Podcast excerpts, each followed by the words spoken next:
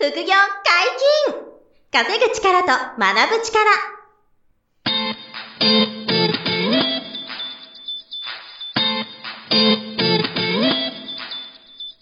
この番組は稼げるようになりたいを叶える副業アカデミーの提供でお送りいたします。副業アカデミーはあなたが副業で稼げる状態になることにコミットしたスクール。初級コースから上級コースまで様々なジャンルの副業ノウハウを学んでいただけます。詳しくは副業アカデミーで検索ください。こんにちは、小林正宏です。山本博史です。よろしくお願いします。はい、よろしくお願いします。本日二人でお届けします。今日は何の話でしょうか？はい。えー、まこんなり社長の、うん。えー、YouTube で会社で働くことの恐ろしい真実っていう、えー、お話があって、これがとても素晴らしかったので、ちょっと私なりにレビューしたいなと。はいはいはいはいはい。はい。あの、一応ご存知ない方もいらっしゃるかもしれないんで、簡単に説明すると、あの、はいまこんなり社長っていう、あの、ビジネス系 YouTuber の方で、はい。あの、もう90万人ぐらい登録いるすごい人気の方がいらっしゃいまして、うんうんうんうん。で、え、過去にこのポッドキャストでもね、まこなり社長が、あの、炎上した時に、あの、はい取り上げたことがあるんですけどね。うんうんうんまあでもしばらく、あの、このまこなりさんについては話したことなかったんですけど、はい。あのー先日ですね、そのまこなり社長が、えー長年会社をあのそ作ってきたあのテックキャンプっていうえーサービスをやってたプログラミングのスクールの会社があって、はい。そこの代表から退かれて、うんえー新しく自分の活動を再開したっていう経緯がああるんですけど、はい。まあそれで改めてあの YouTube の更新を力入れてらっしゃると思うんですけどね。なるほど。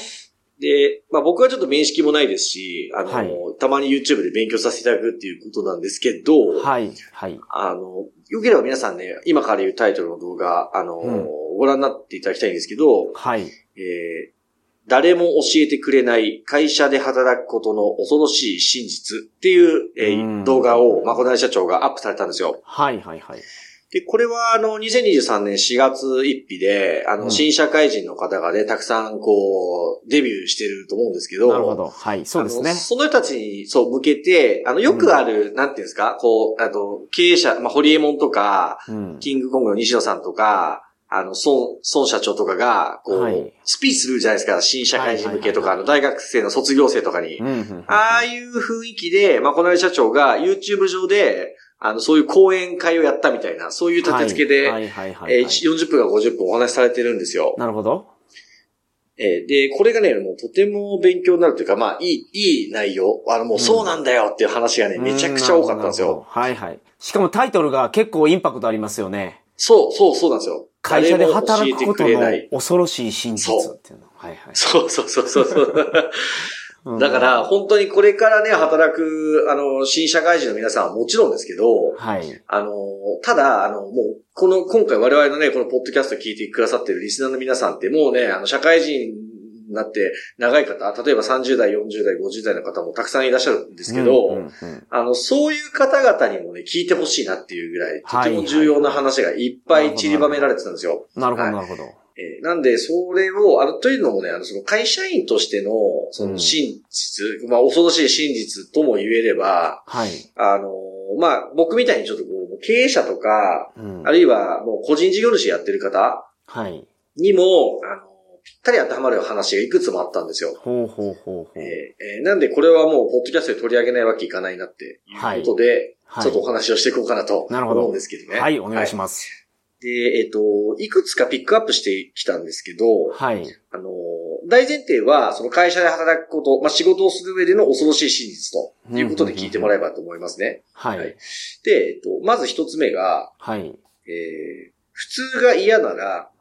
長時間労働をするしかないっていう言葉があったんですよ。はあはなるほど、なるほど。で、あのー今ってコンプライアンスとかがあって、あの、長時間労働ってもちろん、こう、労、労基にも抵触するから、はい。ダメだよってなるじゃないですか、はいもちろん。はいはいはい。うんそれは当然そう、そうなんで、あの、はいそういうルール違反してまで、法を、に抵触するほど働けっていうわけじゃないんですけど、うんうんうんあの、結果を出す人、はい。特に、あの、まあ、私も含め、いわゆる普通の人、凡人が結果を出すケースっていうのは、はい。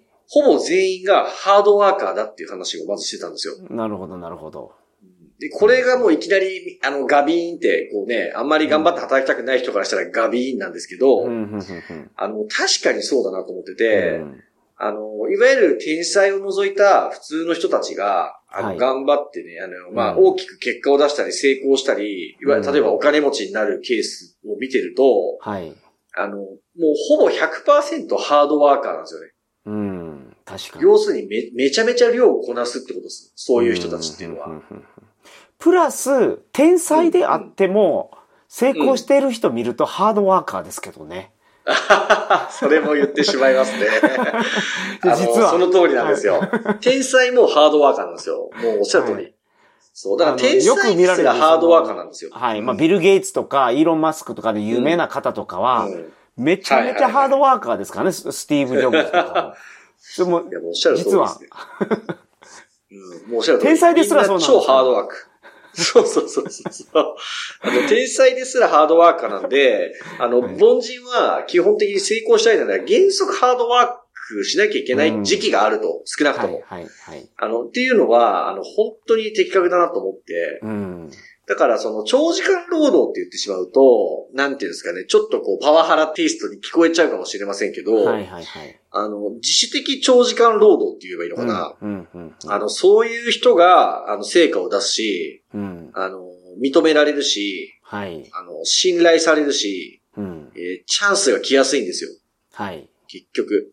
で、あのー質より量っていう言葉もありますけど、はい。やっぱり、あのー量をこなしてる人が、どんどん普通じゃないレベルになっていくと。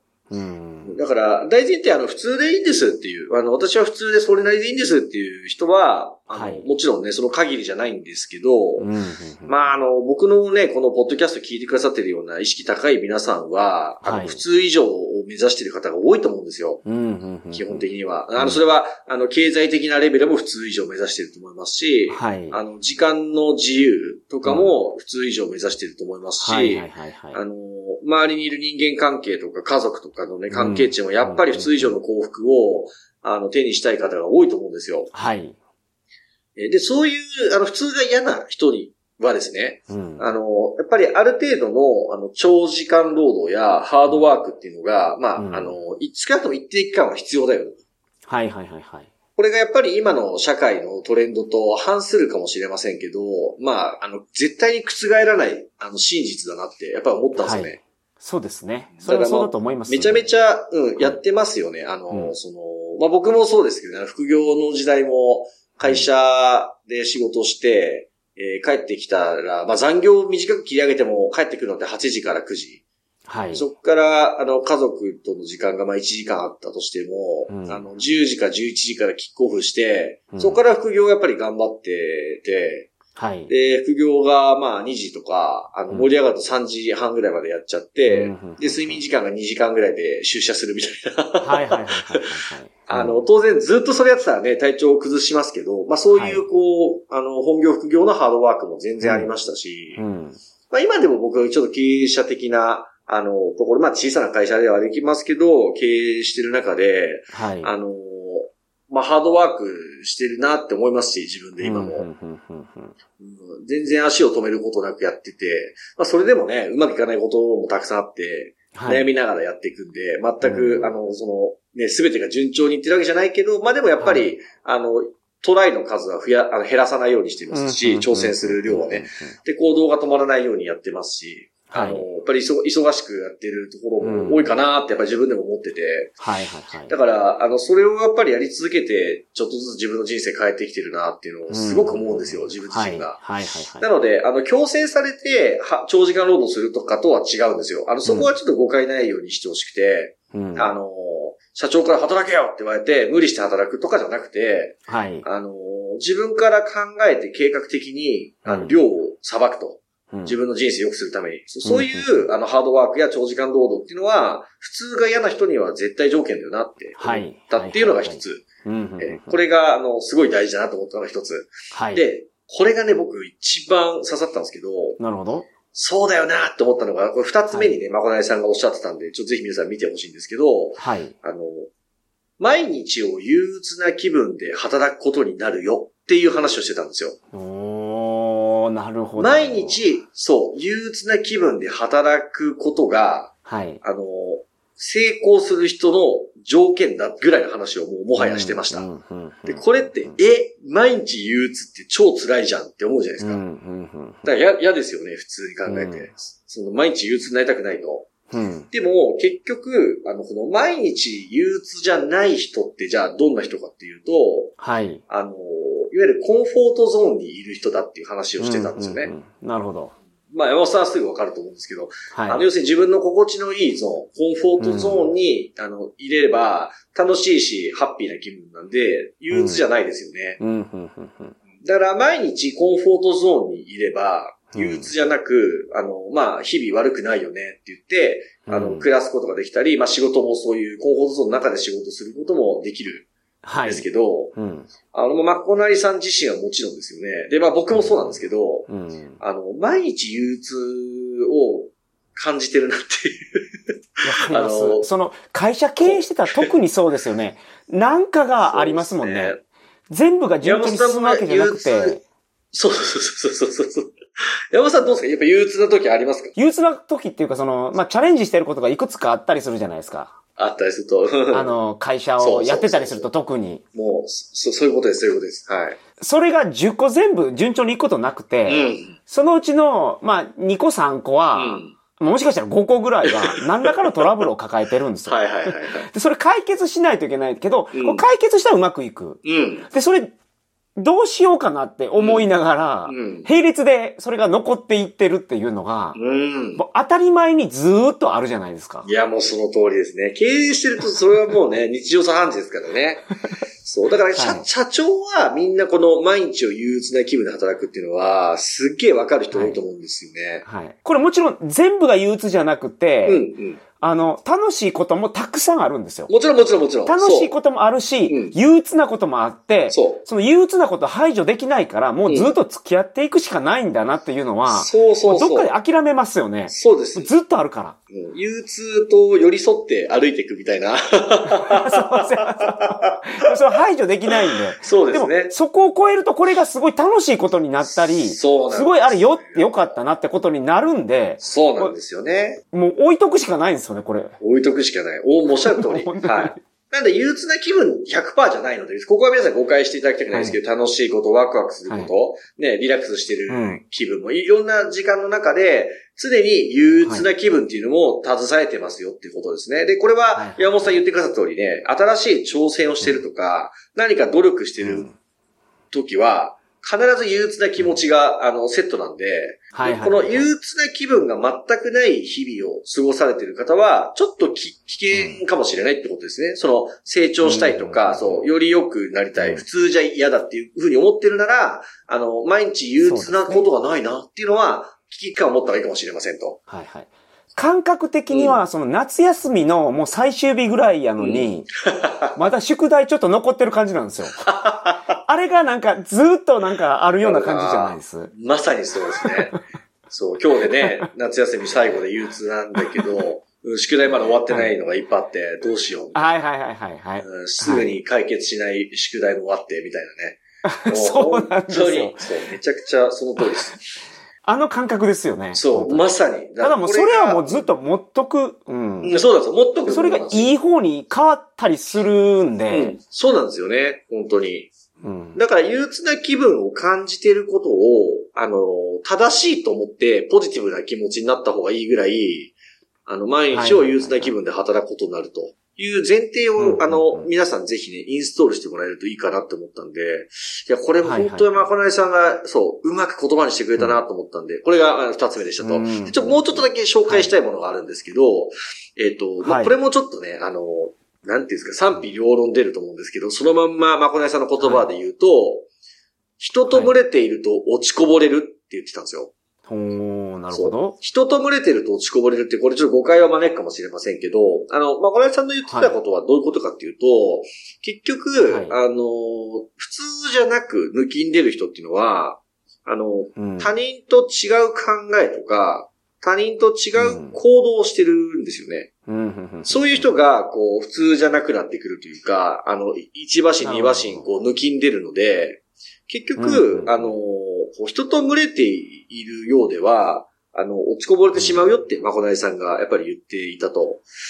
で、まあ、はいこれちょっと補足すると、その、うんと、現状維持でいいと思っている人たちと群れてしまうと、自分もそうなっちゃうよっていう、まあ、あの、類友の話なので、あの、はい。付き合う人のレベルをどんどんこう上げていくっていうことはもちろん必要だし、なので、あの、はい。一切群れずにここでやれっていうわけじゃ全くなくて、あの、はい。まあ、自分の、なんですか、安きに流れる方向で、えっと、自分が努力しなくても居心地いい場所にばっかりいて、そういう人たちとばっかり付き合ってると、はいあの、いつまでも変われませんよっていうことなんだと思うんですよ。はいはいはいはい。まあそういう意味で人と群れていると落ちこぼれちゃうから、あの、他人と違う考えとか、他人と違う行動をちゃんとできているかっていうのを自問自答しましょうっていうね。こういう重要な考え方かはいなと。僕自身がね、やっぱりそうんなるほの、あの、まあ、これもちょっとね、賛否あると思いますけど、あの、友達が少ない問題が僕にはあるんですよね。そんな問題がそう、あの、あったんですかあるんですよ。はい友達少ない問題があって。で、あの、なんでかっていうとね、まさにこれで、あの、話す会話のレベルが、あの、合わなくなっちゃってるんですよ。その、えっ、と、なるほど学生時代にちょっといた友達たちも、はいはいはいちょっと話も合わ合いませんと。僕がこううん走り続けている関係で。でうん、会社員時代にお世話になってた先輩や同僚や後輩も、うん少し連絡取ったことはもちろんあったんですけど、あのーはい副業を始めたり脱サラした後には、全く話が噛み合わなくなっちゃった。ですよね。噛み合う方であれば、そのお付き合いできますけど、あ、そうそうそうそう。小林さんが昔おっしゃってた、うん。軽音楽部の大学の時のはいはいはいはい。先輩のお話をされてたのを覚えてますけど、はいはい。ツボの話ですか？その、副業をやられてるっていう話を、はいはい。まあどういう風に伝わってるかわからないけど、うんなんか怪しい、うんあ、そう、壺ですよね。そうそうそう怪しい壺かなんか売ってるんでしょみたいな。そう、こ小林お前、なんか、儲かってるらしいじゃん。どんなツボ売ってんの？って言われましたからね。なるほど。そう。なるほど。まあ、そうなると、やっぱ話は合わないですよ、ね。そう、あ、もう無理だなって言って、そ、そこの人々とは群れることは一切ないわけですよ、僕は。もう理解してもらえる、あの、うん見てる景色が違いすぎるんで。でやっぱり僕は無意識にそうなってたんですよね。そうです先ほど、まこなり社長も言ってた、うん。ハードワークをしてるし、うん。うん。そして、宿題がずっとあるよううんな、憂鬱な気持ちも抱えながらうん、努力を続けているっていうのが、まあ 前提としてあるのに、壺売ってるんでしょって言われたら、うん、うんってなりますよね。その、なんかちょっと。はい、大きめの壺売ってますって言って、20分ぐらいで その飲み会失礼しましたからね、僕。ありがとうございましたつって。はいはいはいはい。そうそうなっちゃうからまあそうですよね。だから、あの、もちろん、その、メンターの人とか、あとは同じぐらい努力して向上してる仲間とか、あの、まあ、はい。例えば、うちのスクールで言えばね、うちのスクールで頑張って副業努力されてるみ、皆さんとかっていうのは、こういう人たちとある意味情報共有したりとか、あの、お互い盛り上げるとかっていうのは、これはもうね、めちゃくちゃプラスなので、こういうことはや、はい。もちろん取り入れていかれた方がもちろんいいんですよね。はい。なんでそうじゃない、あの、普通でいい人たちと、あの、群れてしまうと、やっぱり自分もそこの域から出られなくなっちゃうので、まあ、これが、あの、まあ、うんこの屋さんの言葉で言うと、人と群れてると落ちこぼれるっていう言葉だったと。なるほど。ですねははいいはいはいはい。っていうのと、ちょっとね、いい話が多かったんで、もう少しだけ言わせていただきたいなと思うんですけど、はいはいはい。納得できないこともやらなきゃいけないっていう言葉もあったんですよ。うん。うんこれもね、本当に的確だなと思って。要するに、あの、納得できないとやりたくないですよね。当たり前ですけど、人は。はいはい。あ、確かにこれをやると自分の身になるからやんなきゃなとか、自分にメリットがあるから頑張ろうっていうのが、まあ普通じゃないですか。うん。で、これは当然やるんですけど、時には、あの、うん納得できないこともやらなきゃいけないっていうフェーズが、うん。まあ、フェーズがあるというか常にあるというか、あの、もう存在してえそれて、たまに襲いかかってきますよね、そういうのそう、は。来るんですよ。そう。で、はいえ、これ俺がやるのこの仕事みたいな。えな、なんで俺だけそんなことやらされんの？って思うこともあると思うんですよ。うん。か例えば会社で働いてたら、はい。僕はあいつにやらせないでなんで俺がやるわけ？みたいな、あの、ことが多かったり、いや、それは個人的には違うと思うんですけどね。って、あの、思うけど、あの、やってくれって言われたりとか、うん。あの、こういうことって多くて、で特に会社だと、あの、もちろんあの、全部が全部こうとは言いませんけど、あの、会社から落ちてきた方針に納得できないことっていうのは多くあるし、あの、でも、はい。それが、あの、先々いろいろ経験してきた先輩社員や上司や経営者が決めてる方針である以上、会社で働く限りは、一旦そっちの方が正しいことの方が多いっていう。あの、大体そんなことが多くて、で、あの、もちろん提案したりとか、不義して自分のやりたいことを提案していくとか、そういうトライはあっていいんですけど、あの、はい。そっちの方が、あの、間違ってるケースも実はすごく多くて、要は経験値とかが違うから、どうしてもそうなっちゃってしょうがないんですけど、うんだから、あの、自分が間違ってるっておかしいなと思っていることでも、一旦やってみるべきだっていうことなんですよ。うんあの、素直で素直でいることっていう言い方でもいいと思うんですけど、はい。これってあの、うん副業とか、あの、資産運用とか、やるときも同じなんですけど、あの、はい。教わった内容を素直にやれない人っているんですよ。納得できないと。そうするとね、そういう人って我流に走るんですけど、あの、はいはいはいかなりの確率で結果が出ないんです。うん。間違った方向に進む。ただ、間違った努力の方向性なに行っちゃうんですね。で、うんこうですよって言われたことは、自分が経験したことない世界、アドバイスなので、え、それでいいんですか？みたいな。本当なんですか？ってなっちゃうんですよ。うんだそこを素直に信じて、わかりました、やってみますって納得してないけど、やってみますって言ってる人の方が結果が出ることが多かったり、あの、あ、この人いいなって、あの、なって、やっぱりその信頼関係とか、あの、が作れたりとか、次のチャンスが来たりとか、あの、次のステージの、はいあの、ノウハウ提供があったりとかっていうふうにこう繋がってくるんですよね。だから、納得できないこともやらなきゃいけない時があるっていうのは、覚えておくといいかなっていう、はい。はい、のがあって、うんあともう一個だけちょっと言うと、えっ、と、はい。あなたの努力は、うん馬鹿にされ続けるっていう言葉があったんですよ。おー、なるほど。これも、まあ僕いつも言ってることなんですけど、いわゆるその摩擦ですよね。その、自分が何か新しく努力して挑戦しようとしたら、あの、それが馬鹿にされ続けるっていう話。あの、要は、副業とか今更でやめとけよとか、あの、副業とかそもそも怪しいよって。怪しいことやる、うんやってんじゃねえよって、やめとけよって、うん。あの、言われたりとか、あの、SNS でこう発信、情報発信したら、あの、悪口言われたり、うん反対意見がリプが出るとか、はもうこういう、あの、はいはいはいこの、自分の努力に対して、あの、摩擦が起こるっていうのがもう日常茶飯事なんですよね。うん。うん。はい。だからこれが、あの、もう結果が出るまで、結局こう、ぐっと飲み込んで粘り抜かなきゃいけないっていう話をまこないさんがしてて、うん。そうこれも本当にその通りだなって思って、うんいつもこれなんで、僕も。あの、まあ、馬鹿にされるっていうこともそうだけど、まあ、否定されたり、うん。あの、うん合意が取れなかったり、あの、はいまあ、アンチが出るとか、こういうのはね、もう常にあるんですよね。うんうんそう、でもそれで足を止めてたら、あの、その先の成果はないわけですよね。はいはいはい。だからやっぱりその粘り強く、あの、行動を継続しなきゃいけないっていう意味では、最初から自分の努力は馬鹿にされ続けるものだって分かった上で臨まなきゃいけないんですよ。うんうんうんなるほど。でこの辺がもう、まこないさんが、あの、まあ、10個言ってたんで、今半分ぐらいしか言わなかったんですけど、うんめちゃめちゃあの、はいその通りすぎるなって。しかも、あの、会社で働いてる人はもちろん、そうじゃない人にも、うあの、ものすごい役に立つ考え方だなと思ったので、ちょっと今回はぜひ皆さんにご紹介したいなって思った感じなんですよね。なるほど、なるほど。うん。その、一つ前の、その、納得できないことでもやらないといけないことって結構あるので、多いですよ気をつけてることは、うん。それを聞いたときに、うん。あまあ、それやったらまあ僕やりますわって言うよりは、うん。どうせやらないといけないのであれば、うん。気持ちよく、あ、ありがとうございます、やらせていただきますでやっといた方が、うん。結局やらないといけないんで、そうですね。心象が全然違うんですよ。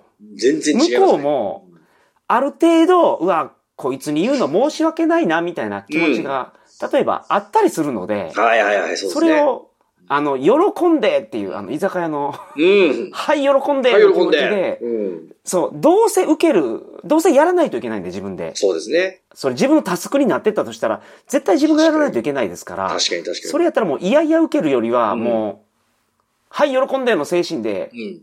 やっとけば、うん。回り回ってなんかすごいプラスになると思います。いや、本当ですね。まあ、最初からどうせね、うんやら、やらなきゃいけないって思えたなら、確かに山本さんおっしゃる通りね、はい。喜んでのマインドでやってしまった方が、あの、相手はね、あこの人いいなとか、ありがたいなって思いますからね。はいはいはいはい。はいそうです。本当にそうです。あとは、今自分が分かってないことも、もしかしたらあるのかなって、やっぱ冷静に思っとくことですよね。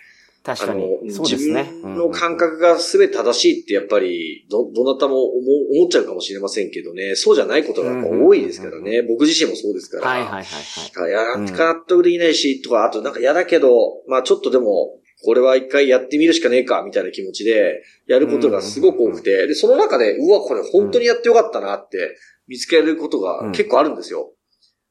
そういう意味でも、はいはいはいそうわ、本当にこれは、あの、うん働く上で大切な恐ろしい真実だなって本当に思ったんで、うんうんまあちょっとね、皆さんにもそう参考にしていただきたいなと思ったところなんですよね。そうですね。これをちゃんと続けてると、うん大きな結果が出て、うん。最終的に、あこんなこともやってよかったなって思えるんですよ。我々もちょっとネガティブっていうか、もうこれもやらないかんで、やらないかんでって言いましたけど、うん。うん。結局、それと付き合ってきて、よかったなと思えますから。もちろんもちろん、はい。結局それで良かったなって思ったり、幸せだなって思ったり、ワクワクするなっていう先があるから、うんそう、こういう考え方を受け入れていくっていう、そうそういう考え方ですよね。。はいい。はい。そうですねぜひ参考にしていただければと思いますんで。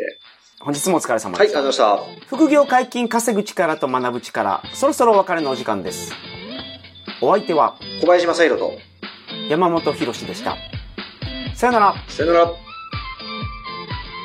この番組では皆様からのご質問を大募集しております。副業に関する疑問、質問など、副業アカデミーウェブサイト、ポッドキャストページ内のメールフォームよりお送りくださいませ。